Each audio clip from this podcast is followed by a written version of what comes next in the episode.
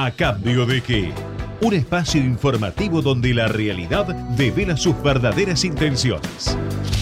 Indagamos el sentido oculto de la política, la economía, las finanzas y los negocios. Conducción, Laura Sverlik. Para observar y no solo ver, para decodificar y entender. ¿A cambio de qué?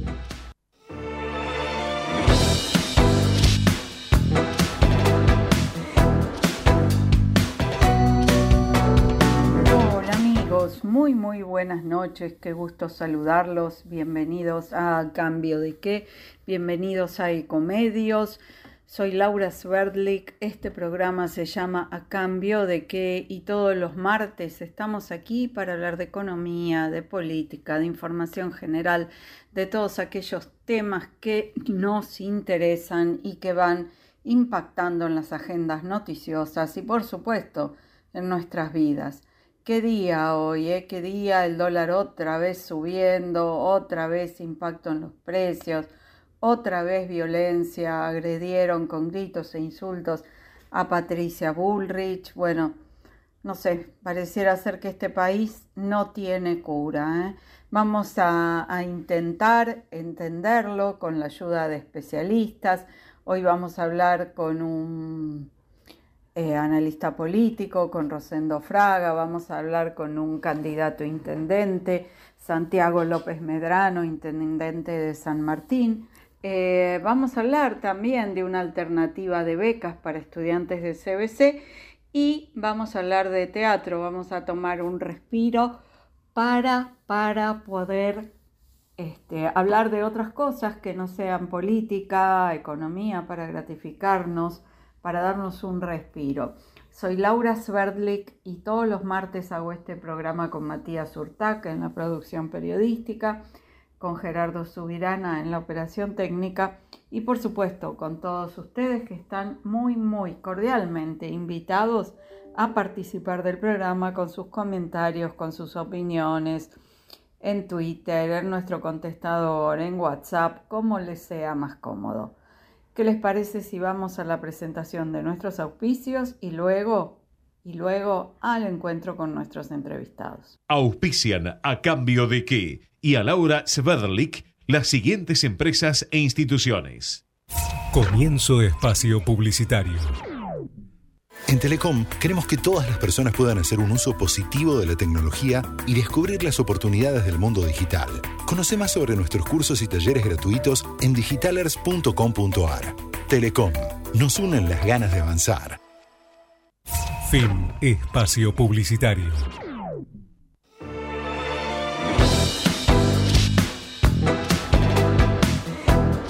¿A cambio de qué? Análisis. ¿Qué hay detrás de lo aparente? Y arrancamos el programa con un análisis político. Está con nosotros el analista Rosendo Fraga. ¿Qué tal, Rosendo? Un gusto tenerlo aquí en el programa desde agosto del año pasado que no hablábamos. ¿Cómo le va? ¿Qué tal, Laura? Gracias por llamarme. No, al contrario.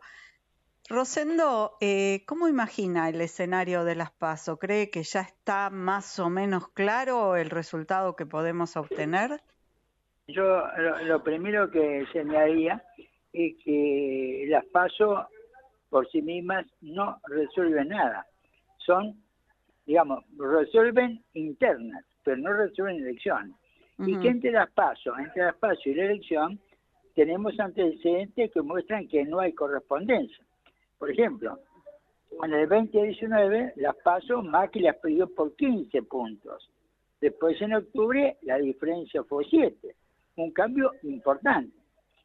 El primer año de las PASO, el 2011, por ejemplo, Wiener sacó 10 en la primera, sacó 20 en la segunda, duplicó. Es decir, eh, son un antecedente relativo para la elección, pero no resuelven eh, eh, la elección en sí misma. En No este la- caso, sí, decime. No, no la determinan. Claro, es decir, sí, en este caso lo que se resuelve es la, la interna, sobre todo de Juntos por el Cambio. Ujú. Ah, se resuelve y uno de los dos, la reta Burri, va a ganar.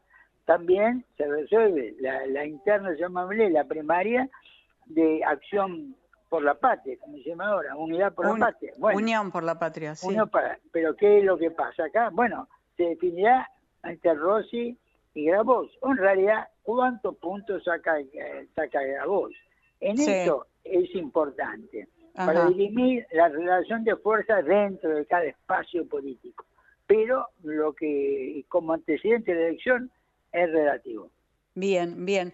Eh, ¿Y usted cree que dentro de las diferentes internas en, las que vamos a tener que votar, ya está claro quién va a ser el, el ganador? Bueno, creo que en el, oficialismo nacional sí, va a ganar más al respecto a, Grabois. Grabois puede, puede sorprender con un, eh, un porcentaje alto porque hay mucha gente que está especulando con eso, ¿no? De votar en contra del que no quiere que, sumen más votos. Ah, yo creo que Grabois va a ser este, una buena elección. Buena elección, 5, 6, 7, 8. Eso para mí es una buena elección Grabois, pero creo que es probable que la haga. Bien, bien. ¿Y, ¿Y, qué pasa en, en Juntos por el Cambio? Bueno, yo diría, eh, la mayoría de las encuestas, Patricia Burri tiene ventaja. Pero, cuidado, esto que tomarlo con cuidado. No se guarda, eh, eh, es decir, Patricia Burri quería que Santa Fe, su candidata, iba a ganar y después perdió por 11 puntos. El PRO, o, no es cierto, junto por el cambio, pensaban que iba a ganar Córdoba Capital y perdió por 8 puntos, ¿no es cierto? Entonces, ¿qué es lo que digo? Sí, es es relativo. Las chances están más para Patricia, pese a ello, pareciera que la reta gana la provincia de Buenos Aires y hay que ver. Y en la capital, ¿cómo, ¿cómo los ve a Jorge Macri y Martín Lustó? Mire, yo creo que en general las encuestas le dan más posibilidades a, Macri y paradójicamente más posibilidades en Ciudad de Buenos Aires a Burris que la reta. Vamos a esta situación. La reta podría ganar provincia de Buenos Aires y perder ciudad de Buenos Aires. Bueno, qué paradoja, ¿no? Exactamente. Qué, qué raro, qué raro todo. Eh, y tal cual como está el país ahora, donde ya hay prácticamente 10 provincias que podrían pasar para Juntos por el Cambio, ya algunas como San Luis, San Juan, Jujuy, Corrientes, Chubut recientemente. Falta de eh, definir Mendoza, Chaco, Entre Ríos, Santa Fe. Este, ¿cómo, ¿Cómo ve el panorama nacional? De, 14 elecciones de gobernador, de gobernador el que estaba en el, poder ganó 10, del partido que sea, ganó 10. Sí. Eh, cuatro no, bien, cuatro que han sido Neuquén, ¿no es cierto?, San Luis, que ha sido, ¿no es cierto?, el caso San Juan. Chubut, San Juan, bueno, cuatro, que la ha ganado juntos y sus aliados en cada, en cada, provincia. Y esas cuatro, sí. Eso es que dice, cuidado, tener el poder ayuda, no perjudica, ¿no es cierto? Ahora, por después a paso vienen tres antes de, antes de la elección presidencial de octubre y, con las pasos se define Santa Cruz. Sí. Yo creo que hoy, para hacia adelante tenemos Santa Fe, Mendoza y Chaco, donde juntos tiene chance de ganar. Sí. Y Santa Cruz, donde por primera vez, yo diría desde el año 87, cuando Kirchner ganó la, Intendencia de Gallegos, el kirchnerismo tendría posibilidad de perder. Lo veremos. Entonces, lo que queda de provincias, Santa Cruz, eh, Santa Fe, Mendoza, ¿no es cierto? Y Entre Ríos. Sí, pero Entre Ríos va junto con la presidencial. Sí. Como Catamarca. Es no se define antes de la presidencial. Por ende, no, no hacen efecto político antes. Son Catamarca. Bueno, eh, yo diría, las que están antes, antes de las cuatro, y bueno, en general favorecen el oficialismo. Era, eh, yo, el gobernador de Ríos, como gobernador de Catamarca, la pusieron junto con la con la presidencial. ¿No es cierto? Porque, bueno, son estrategias particulares. Bien, bien. Y en este sentido, ¿imagina que va a haber un cambio en las mayorías en las legislaturas, en la Cámara de Diputados, en la Cámara de Senadores? Eh, ¿Ve que el oficialismo va a perder la mayoría en senadores, que parecía algo ya establecido? A ver, eh, eh, el oficialismo ya la perdió en el Senado, porque hubo dos senadores bueno, peronistas que se fueron del bloque.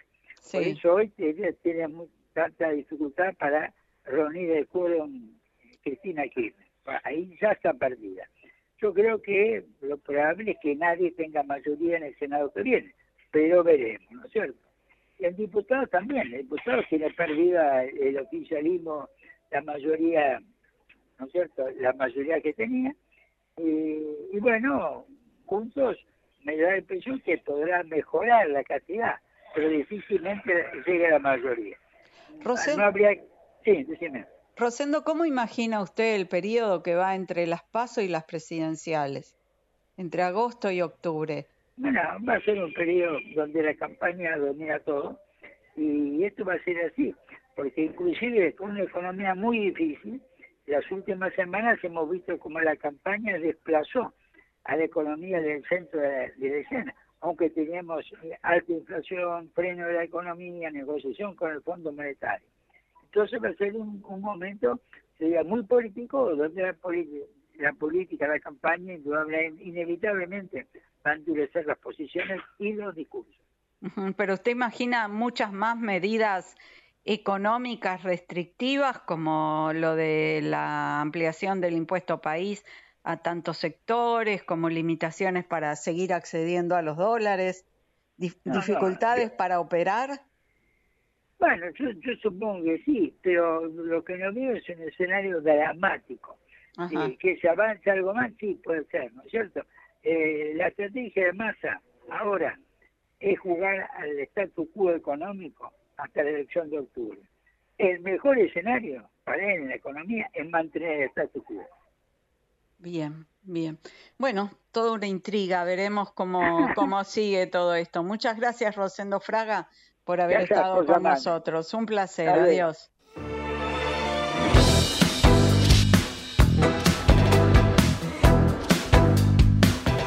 ¿A cambio de qué?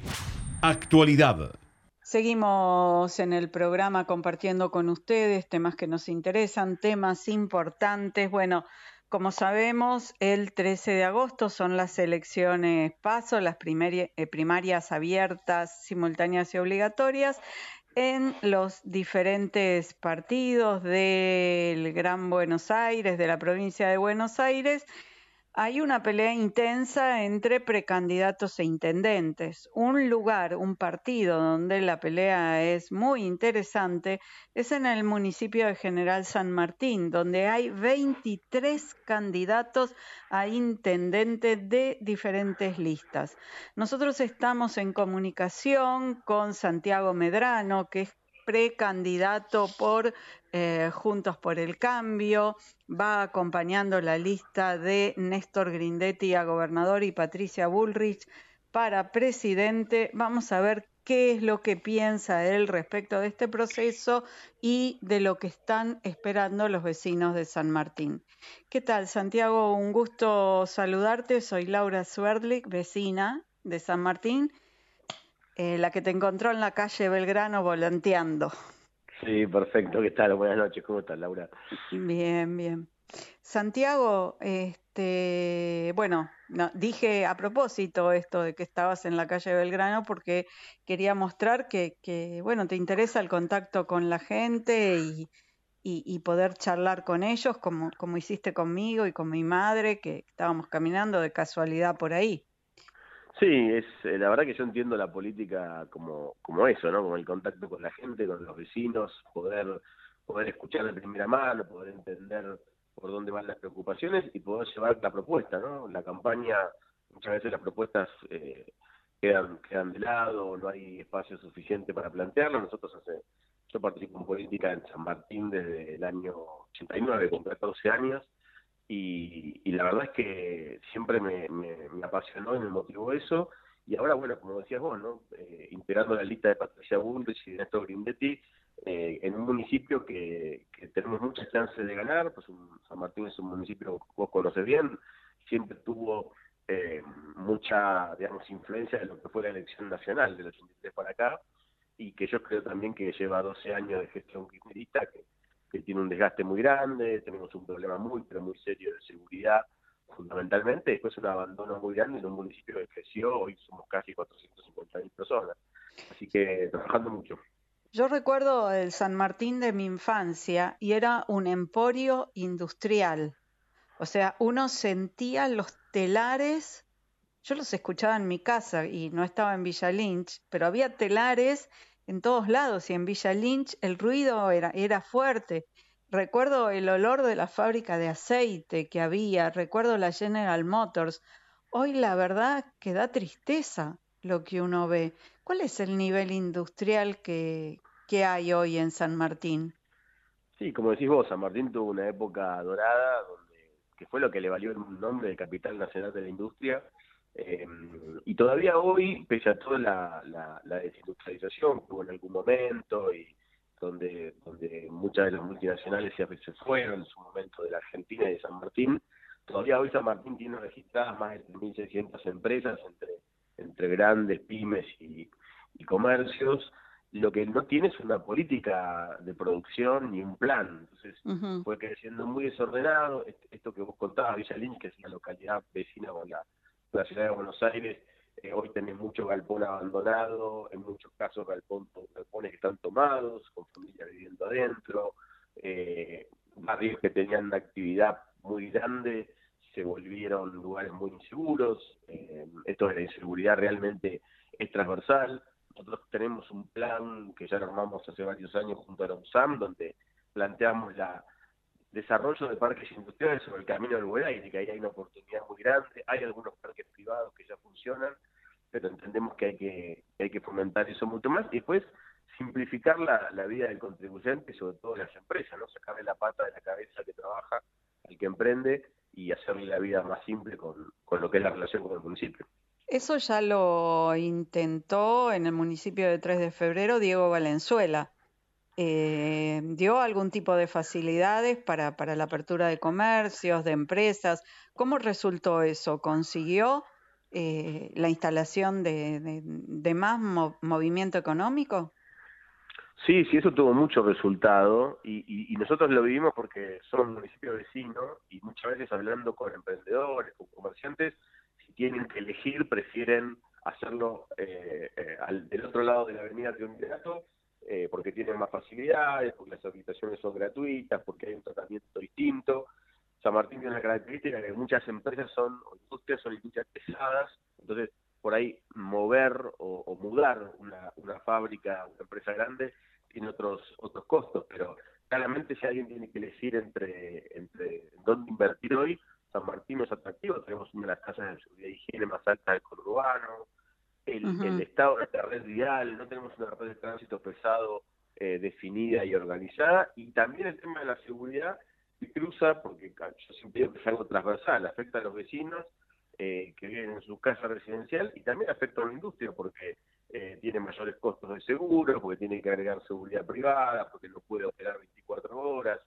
Eh, claramente no hay una política, no ha habido estos años una política de, incentivar eso, que en definitiva genera más empleo y más ingresos para el municipio. Bueno, eh, yo como vecina de San Martín te puedo decir lo que este, me dijo ya hace muchos años mi almacenero de confianza, que un almacén sobre la calle San Lorenzo, me decía, el eh, Laura, a nosotros los chorros nos encanaron porque le puso rejas a un almacén. Bueno, este, y la verdad es eh. así. Yo veo que, que, mis padres dejaron de salir por la noche porque abrieron la cochera una vez para guardar el auto y se lo llevaron al auto a mi papá y por suerte apareció. Mi papá, el auto no, es lo que menos importaba, obviamente, pero claro, claro el, el, miedo de, de, salir de noche, el tema de la seguridad en San Martín, en todo el partido, es fatal. ¿Qué, qué medidas tienen pensadas ustedes de, de acceder a la Intendencia? Mira, nosotros tenemos muy estudiado el tema y, la primera definición es, lo que hace falta como primer paso es que haya voluntad política de encarar el tema de la seguridad o de la inseguridad, depende de uno lo quiera plantear. ¿Pero eso depende del municipio o de la provincia y la nación? Bueno, es que ahí está el tema. Los municipios pueden hacer mucho en materia de seguridad y de hecho sucede en municipios de la provincia de Buenos Aires. Yo cito los casos de San Miguel y de Lanús, pero podría citar también Vicente López y San Isidro, que son un poco diferentes en, posición socioeconómica. Em, pero cuando digo que hace falta voluntad política es porque la responsabilidad política, más allá de las jurisdicciones, obviamente que la policía de la provincia responde a la provincia, pero las puertas federales a la nación, pero es el municipio el que tiene que poner esa mesa en torno a la cual se tienen que sentar todos los actores del tema de la seguridad. La seguridad tiene una pata que es claramente de prevención y policial, tiene otra pata que es judicial, donde la justicia tiene un rol clave, porque si no mucho de lo que se hace en materia de prevención no termina dando resultado, y tiene una pata social. Entonces nosotros lo que decimos es ponernos al frente de eso, asumir esa responsabilidad política, coordinar fuerzas. En San Martín te vas a encontrar operativos aislados ahora en época electoral, por ejemplo, de la gendarmería, que viene cada tres años, que no se sabe por qué lo hace en un determinado lugar y no lo hace en otro lugar. Eh, no hay coordinación con la provincia de Buenos Aires, no hay coordinación con la, lo que se llama la seguridad ciudadana, que es la patrulla municipal, y sobre todo es un tema que a este gobierno municipal lo ha incomodado siempre, yo entiendo que desde el punto de vista ideológico, y hace que muchas de las cosas que se hacen en municipios vecinos no se apliquen acá. Hoy tenemos herramientas tecnológicas. El alumbrado y la higiene tienen mucho que ver con la seguridad también, porque el, cuidado del espacio público ayuda a eso. ¿Hay suficiente control con cámaras? ¿Hay un centro de monitoreo en el partido? Hay un centro de monitoreo que declara tener 1.200 cámaras. Nosotros lo que queremos es que primero hay que ampliar la cantidad de cámaras, pero después hay otro paso que es tener la cantidad de personas que puedan monitorear esas cámaras. Claro. Porque eh, la capacidad del ojo humano está limitada físicamente, entonces si vos tenés una cantidad de cámaras y no tenés quien las mire, y la otra es que el que monitorea tiene que saber qué es lo que está mirando, qué es lo que está buscando a determinados horarios en determinadas zonas, es decir, un monitoreo inteligente que tampoco está sucediendo. Y después hay cosas muy elementales, por ejemplo, el anillo digital, que son los accesos al, al municipio, los principales accesos, donde el anillo digital te, pone una tecnología que tiene lectores de cámara de patentes, etcétera, etcétera. Eso hoy en San Martín hay un solo lector de patentes en, un solo de los accesos. Los demás lugares entra un vehículo de San Martín, no se sabe si entró, si salió, si cometió un delito de San Martín y sale por otro lado. Es decir, al delito hay que incomodarlo y por supuesto que el delito cero no existe. Pero el, el delito va mutando y va buscando lugares donde puede operar con mayor comodidad.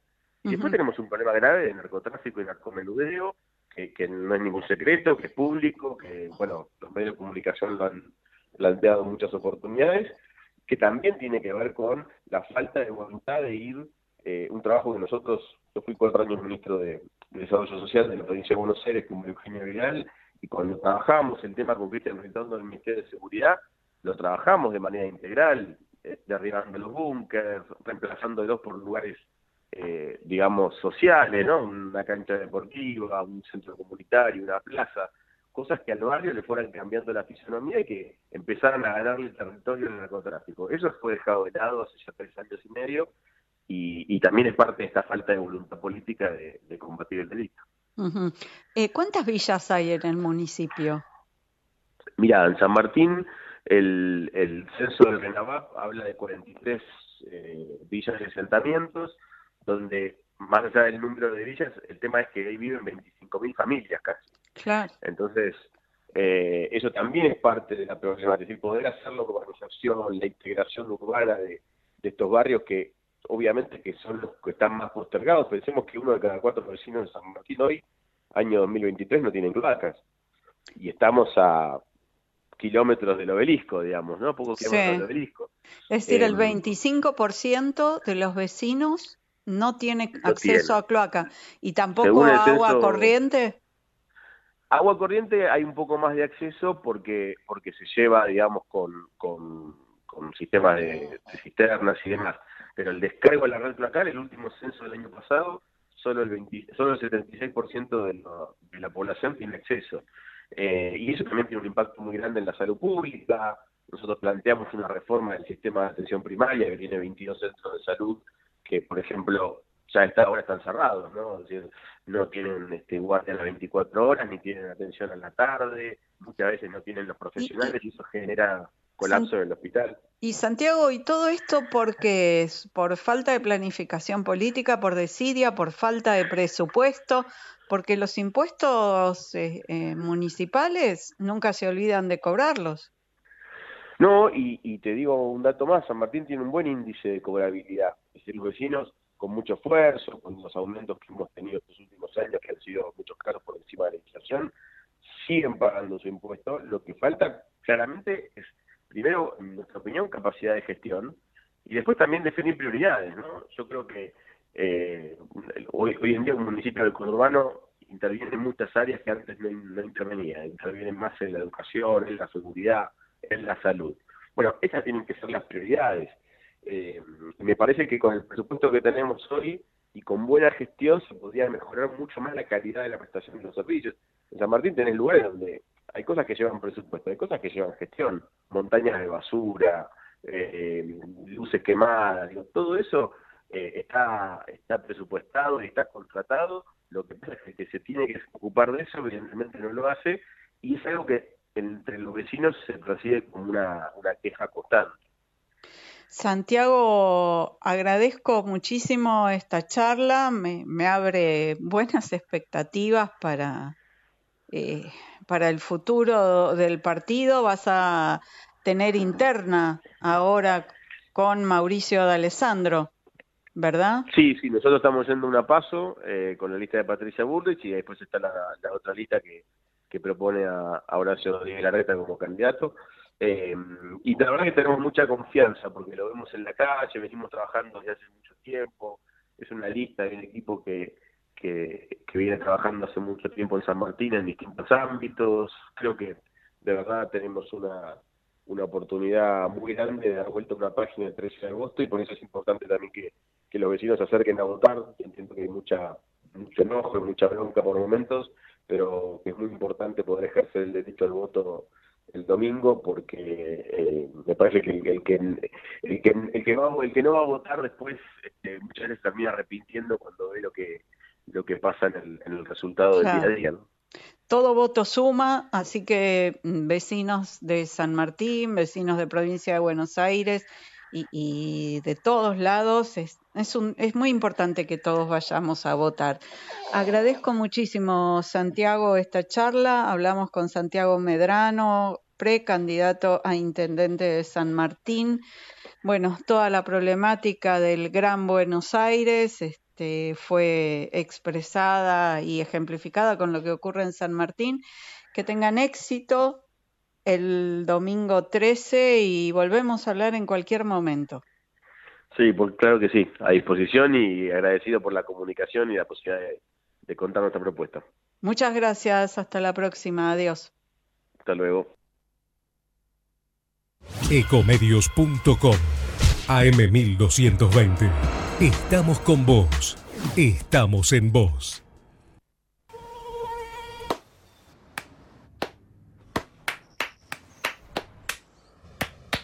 No aplaudamos al mosquito, combatámoslo en serio.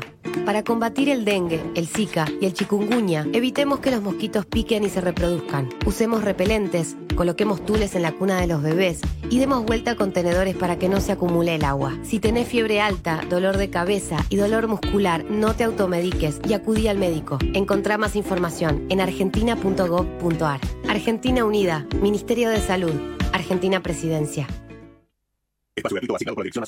En Las PASO necesitamos tu voto. Marcelo Raval, presidente. Patricia Aurones, vicepresidenta. Lista 92, Política Obrera.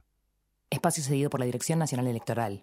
Unión para defender lo que es nuestro. Unión para representar el orgullo por nuestra patria. La patria sos vos y vamos a defenderla. Unión por la patria. Máximo Kirchner, Victoria Tolosa Paz, precandidatos a diputados nacionales por la provincia de Buenos Aires. Lista 134A. Espacio cedido por la Dirección Nacional Electoral. Por un salario igual a la canasta familiar. Vamos con la izquierda que se planta. Gabriel Solano, presidente. Vilma Ripoll, vice. Frente de Izquierda Unidad, lista 136. Espacio asignado por la Dirección Nacional Electoral. Frente Patriota Federal, lista 95A. Primero la patria. César Biondini, presidente. Mariela Bendaño, vice. Nacionalismo o más de lo mismo. Informate en ecomedios.com. Seguinos en TikTok, arroba ecomedios 1220.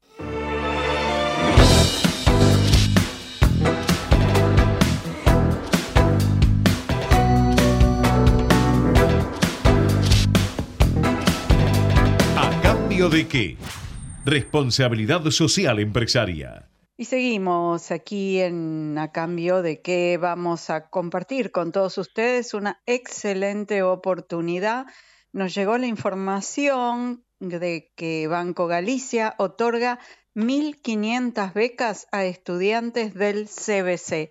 Así que si usted tiene hijos, amigos, sobrinos, vecinos que estén en esa etapa de su proceso educativo, cuéntenles que Banco Galicia está ofreciendo esta alternativa, una, una opción para mm, ayudar a todos aquellos que hacen el esfuerzo y, que asumen el desafío de estudiar para que la situación económica no sea excusa para eh, no poder seguir con sus estudios. Para profundizar en el tema y saber cómo es el mecanismo para poder acceder a estas becas y, y quiénes podrían aplicar, está con nosotros Ignacio Dupuy, que es coordinador del programa de articulación público-privado del equipo de sustentabilidad de Banco Galicia. ¿Qué tal, Ignacio? Un gusto tenerte aquí y más todavía para hablar de esta alternativa que es tan beneficiosa para, para tanta gente. Laura, sí, bueno, muchas gracias por el llamado. No, al contrario. Bueno, contanos, ¿cómo es que ustedes deciden eh, destinar 90 millones de pesos para 1.500 becas que anualmente eh, representan un monto de 60 mil pesos cada una? Exactamente, exactamente. Bueno, un poco el marco es que eh, el Banco Galicia es agente financiero de la Universidad de Buenos Aires eh, hace muy poco, hace unos meses. Entonces, eh, como socios estratégicos, decidimos invertir fuertemente en la educación de los jóvenes de Argentina, como venimos haciendo hace ya más de 15 años. Y en esta oportunidad le apuntamos a los inicios de, de los estudios de los jóvenes, porque es donde se ve la deserción, la tasa de deserción más alta. Aproximadamente el 40% de los jóvenes abandona en los primeros años. Entonces, eh, como foco estratégico dijimos, bueno, eh, bequemos eh, el principio, ya que una de las principales causas de abandono de la universidad eh, son temas económicos, por supuesto que no es la única causa, pero, pero es una de las principales. Entonces decidimos, bueno, aportar, como vos bien decías, eh, invertir 90 millones de pesos en 1.500 becas para 1.500 estudiantes de la UBA. Eh, como bien decía vos, es una beca de 60 mil pesos anuales que se da en dos cuotas, digamos, la primera es de 20 mil y la segunda de 60 mil. De 40. La, segun, la segunda 40 mil, perdón, Uh -huh. y está atada a, a, bueno, un compromiso académico que, que el estudiante este, apruebe dos materias del ciclo común básico. Ajá. Bien, bien. No es mucho dinero, pero les cubre los viáticos a todos.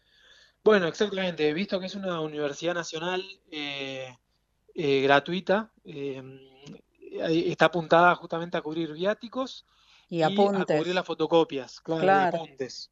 Un poco el propósito es, es brindar oportunidades eh, de desarrollo a los jóvenes con talento, pero sin recursos económicos. Este, quizás la, eh, la forma de, de elegir estudiantes que tuvimos, pues como bien sa- sabrás, eh, más de 53.000 personas se, se inscriben al CBC por año. Bueno, este, año, hay años que, que fue un poco más, un poco menos, pero aproximadamente entre 50.000 y 60.000 se inscriben año a año. Y cruzando el CBC son 100.000 aproximadamente por, por, por, bueno, por atrasos y qué sé yo. Eh, entonces, la forma de priorizar estas 1.500 becas fueron básicamente cuatro o cinco puntos que nosotros creemos eh, importantes. Uno Vale, es eh, si, si estudia y trabaja, o sea, si además de estudiar eh, el joven tiene un trabajo, que eso sabemos que eh, se traduce en menos horas de estudio, en mucho más esfuerzo. eh, otra es vivir una distancia superior a la media, o en un barrio popular, o venir del interior del país. Sabemos que hay muchos estudiantes que, que hacen un esfuerzo muy grande y vienen del interior a Buenos Aires para estudiar una carrera en la UBA y bueno, y eso requiere un esfuerzo económico extra, ¿no? Además de los viáticos y los, las comidas y, los apuntes. Eh, otra es que viene de una institución pública, o sea, si, si estudió en una escuela pública y después se anota la UBA, tiene prioridad, digamos. Eh, y otra es que sea el primer universitario de la familia. Digamos, esto también está, está bastante estudiado cómo, cómo se rompe la, la, desigualdad, vamos a llamarle, que viene de base cuando alguien de la familia entra por primera vez a la universidad. Bien, eh, eh, ¿estas becas todavía están disponibles? No, ya cerramos la convocatoria abierta a becas en el 2023, pero esperamos abrirlas en el 2024.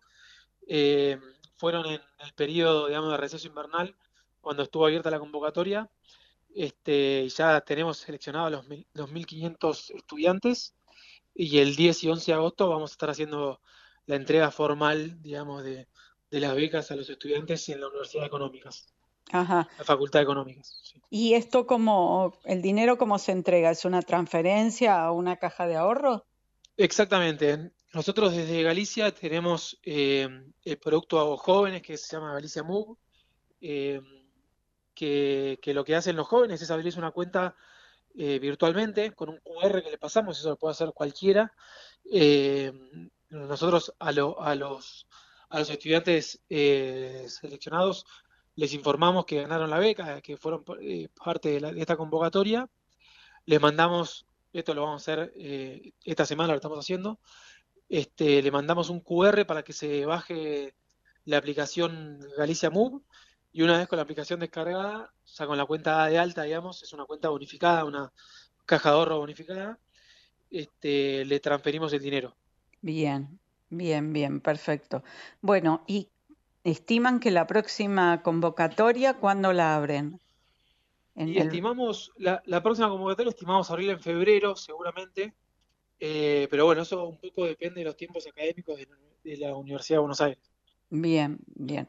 ¿Esto se hace en conjunto con la Secretaría de, Extensión Universitaria o, con alguna...? CBC, sí, con el CBC lo hacemos. Lo hacemos directamente con, el secretario académico del CBC y con, la presidencia de la fuga del Centro de Estudiantes. Bien, perfecto. Bueno, bueno, felicitaciones por la iniciativa. Estén todos alerta a la, a la próxima apertura de becas porque es una, una ayuda.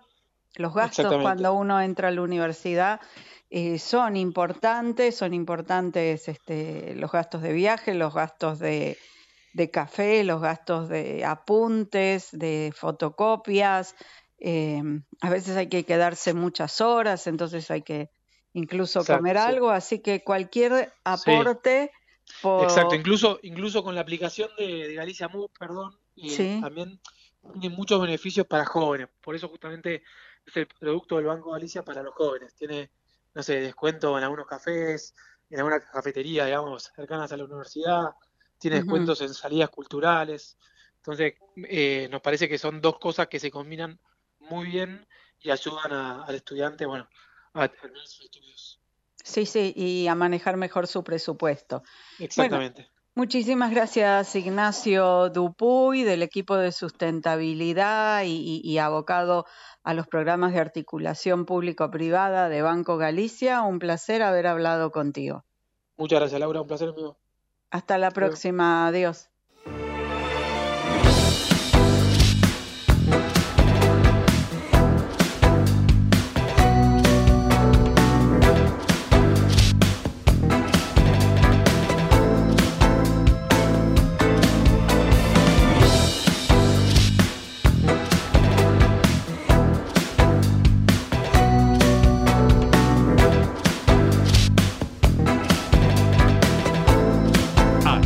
De qué?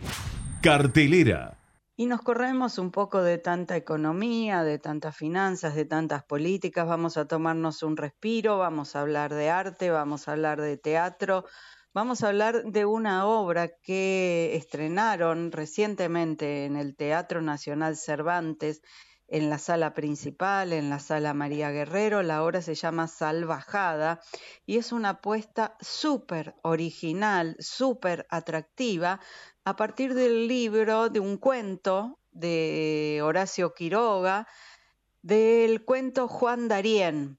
Es una reconstrucción de este cuento con una escenografía increíble, sorprendente, maravillosa, con un grupo de actores que realmente se destacan, con recursos que no los quiero espolear, pero muy, muy sorprendentes, muy lindos, que hacen realmente pasar un, momento eh, más que agradable, diría yo. Está con nosotros Pablo Mariusi, que es el protagonista de Salvajadas. Vamos a hablar entonces de la obra y de lo que significa llevar a Horacio Quiroga al teatro. ¿Qué tal, Pablo? Un gusto saludarte. Bienvenido al programa. Soy Laura Sverdlik. ¿Cómo estás? gracias, Laura. Y estoy feliz, estoy muy contento porque mm, estar haciendo esta obra y después de tu presentación, ¿qué más se puede pedir? no, es este, que estamos muy contentos. Realmente me gustó y por eso quería acercarla a la audiencia del programa. Es una alternativa. El Teatro Cervantes, la verdad que tiene una programación excepcional, rupturista, novedades, cosas diferentes y a un precio sumamente accesible, así que bueno, es un, un lugar para tener en cuenta, sobre todo ahora que que las cosas económicamente están complicadas, es una salida mucho más accesible que cualquier teatro de la calle Corrientes. Bueno, sí, sí, sí, es divino, es divino el, Cervantes, es un esfuerzo que, bueno, que estamos haciendo todos, ¿no? Porque es un teatro del Estado. Sí. Em, y entonces me parece que está buenísimo que ocurra esto. Son entradas súper accesibles, muy populares. Eh, y con una calidad en la programación y en la producción de lo que se presenta extraordinaria. Entonces me parece que está buenísimo que la gente se arrime al Teatro Cervantes porque además las historias que se cuentan tienen mucho que ver con nosotros y nos hacen reflexionar y, me parece que eso está genial. el, el, cuento este que recrean, el cuento de Quiroga, Juan Darío presenta una metáfora, ¿no? De, de, una persona que, que originalmente es tigre, deviene en persona, pero sigue conservando algunas cuestiones, que es criado por, por una mamá muy amorosa, este, pero que no encuentra su lugar en esa sociedad eh, misionera que, que lo discrimina. Y es una, una poesía, diría, sobre la, discriminación, sobre la no aceptación de los diferentes. Exactamente, sobre la discriminación, sobre el, eh, también mirándolo con un poco de ojos indulgentes hacia, hacia lo social, con el miedo que despierta lo diferente, ¿no? Sí. Y, y la posibilidad de aniquilar lo diferente precisamente para, para evitar ese miedo que, le implica a lo social, ¿no? Eh, hay algo ahí muy, es muy, muy descarnado el cuento de Quiroga, es muy, tiene una vigencia brutal. Vos pensás que Quiroga, esto lo escribe en 1920. Claro, 100 años eh, atrás. 100 años atrás y todavía eh, la, la, obra nos sigue resonando con, con una fuerza impresionante hoy en día, ¿no? Es una reescritura también, hay que decirlo, extraordinaria que hizo de Mauricio Cartún sobre este cuento de, Quiroga y por eso es que la obra se llama Salvajada, ¿no? Porque la obra de Cartoon, que ha ampliado algunos personajes, ha inventado alguna situación dentro de, del, del, marco que le ofreció el cuento de Quiroga, eh, es una dramaturgia realmente exquisita que hizo Cartoon.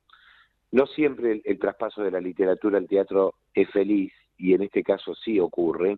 Así que, bueno, sí, se trata, Laura, de una historia muy potente, con una tremenda vigencia, y que me parece que está buenísimo porque nos hace reflexionar, porque es poética, porque tiene metáfora, porque porque nos interroga en algún punto, ¿no? A, eh, a todos, eh, era hermoso, las conversaciones, los diálogos que despertaban a partir de, encarar las escenas cuando terminábamos los ensayos, ¿no? Y seguíamos enganchados los actores junto con Luis Rivera López, que es el director, eh, con todo el equipo creativo, seguíamos enganchados tratando de dilucidar a dónde es que iba lo que contaba cada una de las escenas o cada tramo de la obra que estábamos trabajando. Y cada vez nos íbamos dando cuenta más de que es algo que no solo está vigente, sino que está buenísimo ponerlo de relieve y ponerlo en el tapete como para que lo discutamos como sociedad, para que nos vayamos pensando como público y reflexionando también. Así que se junta todo, ¿viste? Se junta todo y te remite, por ejemplo, a pensar en la discriminación, a pensar en el bullying dentro de las escuelas, porque hay escenas que tienen que ver con eso, hasta este, alejándonos un poco también te hace pensar en la grieta que divide la sociedad, en las salidas que hay a esas situaciones, que, que son salidas difíciles, traumáticas, dolorosas. No, no, es este la, la, la, oferta de ideas que genera la obra es muy, muy, muy profunda, muy, muy fértil, muy interesante. Y, hay algo también que, que, perdóname, ¿no? Que te interrumpa. Hay algo también que a mí me parece interesante que la obra aborda, que es el tema este de la identidad, ¿no? Eh, de identidad de Juan Daniel. Esta cosa de, de hasta que uno no sabe quién es, eh, no puede vivir su vida en plenitud, ¿no?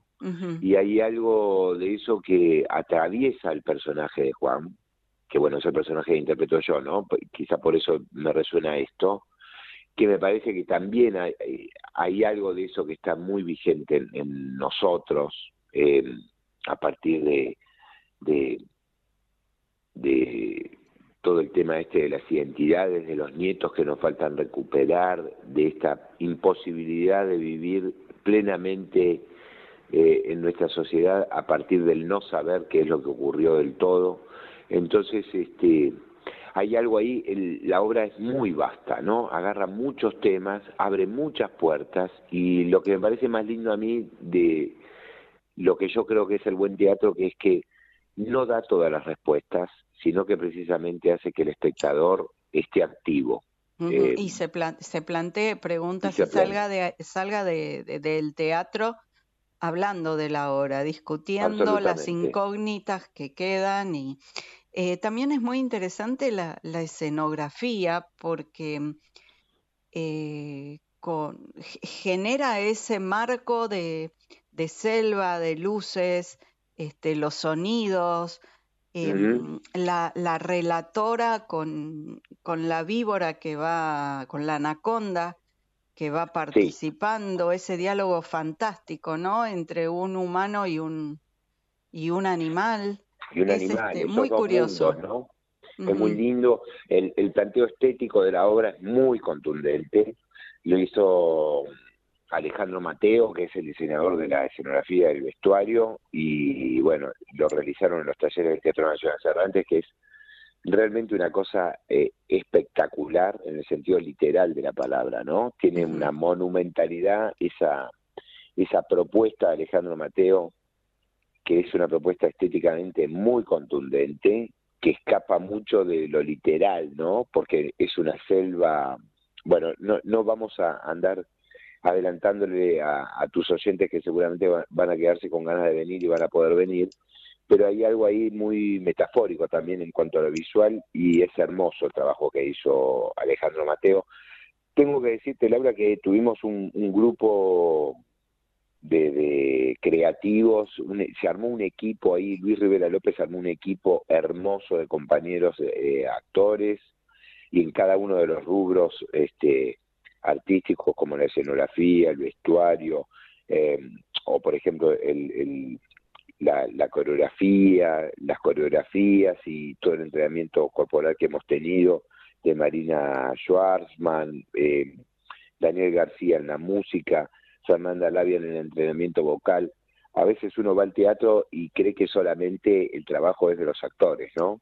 Y en, en Salvajada realmente somos un equipo enorme, que se ha armado hermoso, que ha coordinado extraordinariamente bien Sergio Rower, que junto con Luis son los, los fundadores del, del equipo de Libertablas, del grupo Libertablas, y, y hay muchos lenguajes, como vos arrancaste al principio, ¿no? Diciendo ahí, sin spoilear, conviven muchos, muchas, muchos lenguajes, muchos eh, recursos, mejor dicho, que hacen a un lenguaje y es muy rico para ver, para el espectador. Eh, Pablo, para ir terminando, recordemos a mm. nuestros oyentes que el Teatro Cervantes queda exactamente en Libertad y Córdoba, en pleno centro de la ciudad de Buenos Aires, es muy accesible. Eh, la obra em, va a estar en cartel cuánto tiempo, qué días y a qué hora. Mira, vamos a estar en principio dos meses y creo que vamos a estar solamente dos meses porque después viene tiene una programación muy abultada el teatro, así que vamos a estar hasta mediados de septiembre y, vamos, y estamos en este momento, mira, esta semana que es semana de vacaciones de invierno vamos a estar, arrancamos mañana con funciones, o sea, esta semana vamos a estar miércoles, jueves, viernes, sábado y domingo a las 20 horas en la sala María Guerrero del Teatro Nacional Cervantes.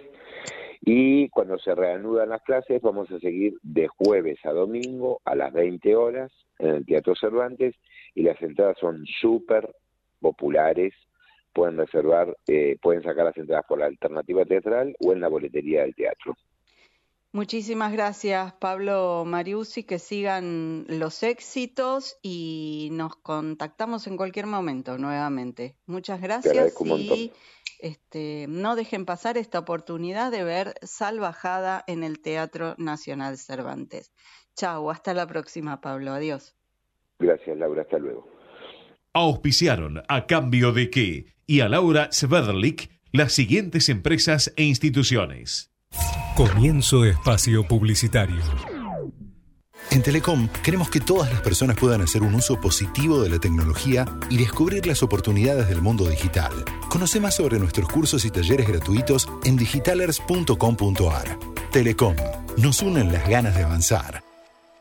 ¿Sabías que todos los accidentes por inhalación de monóxido de carbono son evitables? Chequea que la llama de tus artefactos sea siempre azul. No olvides ventilar los ambientes de tu hogar todos los días, verificando que las rejillas cuenten con salida al exterior y las ventilaciones no estén tapadas ni sucias. Y controla las instalaciones internas con un gasista matriculado. Con estos consejos, proteges a tu familia. Metrogas, damos calor.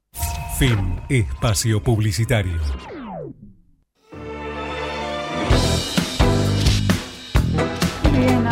Ya nos estamos acercando al final de a cambio de que se acerca el horario de despedirnos. Hemos hablado de una cantidad importante de temas, tuvimos un, un análisis político de primer nivel con Rosendo Fraga, destacadísimo analista, hablamos con un precandidato intendente, eh, en el conurbano bonaerense, eh, precandidato a intendente de San Martín, Santiago López Medrano, que planteó el panorama del partido, pero que no debe diferir mucho de eh, partidos vecinos porque la situación en el Gran Buenos Aires es muy compleja.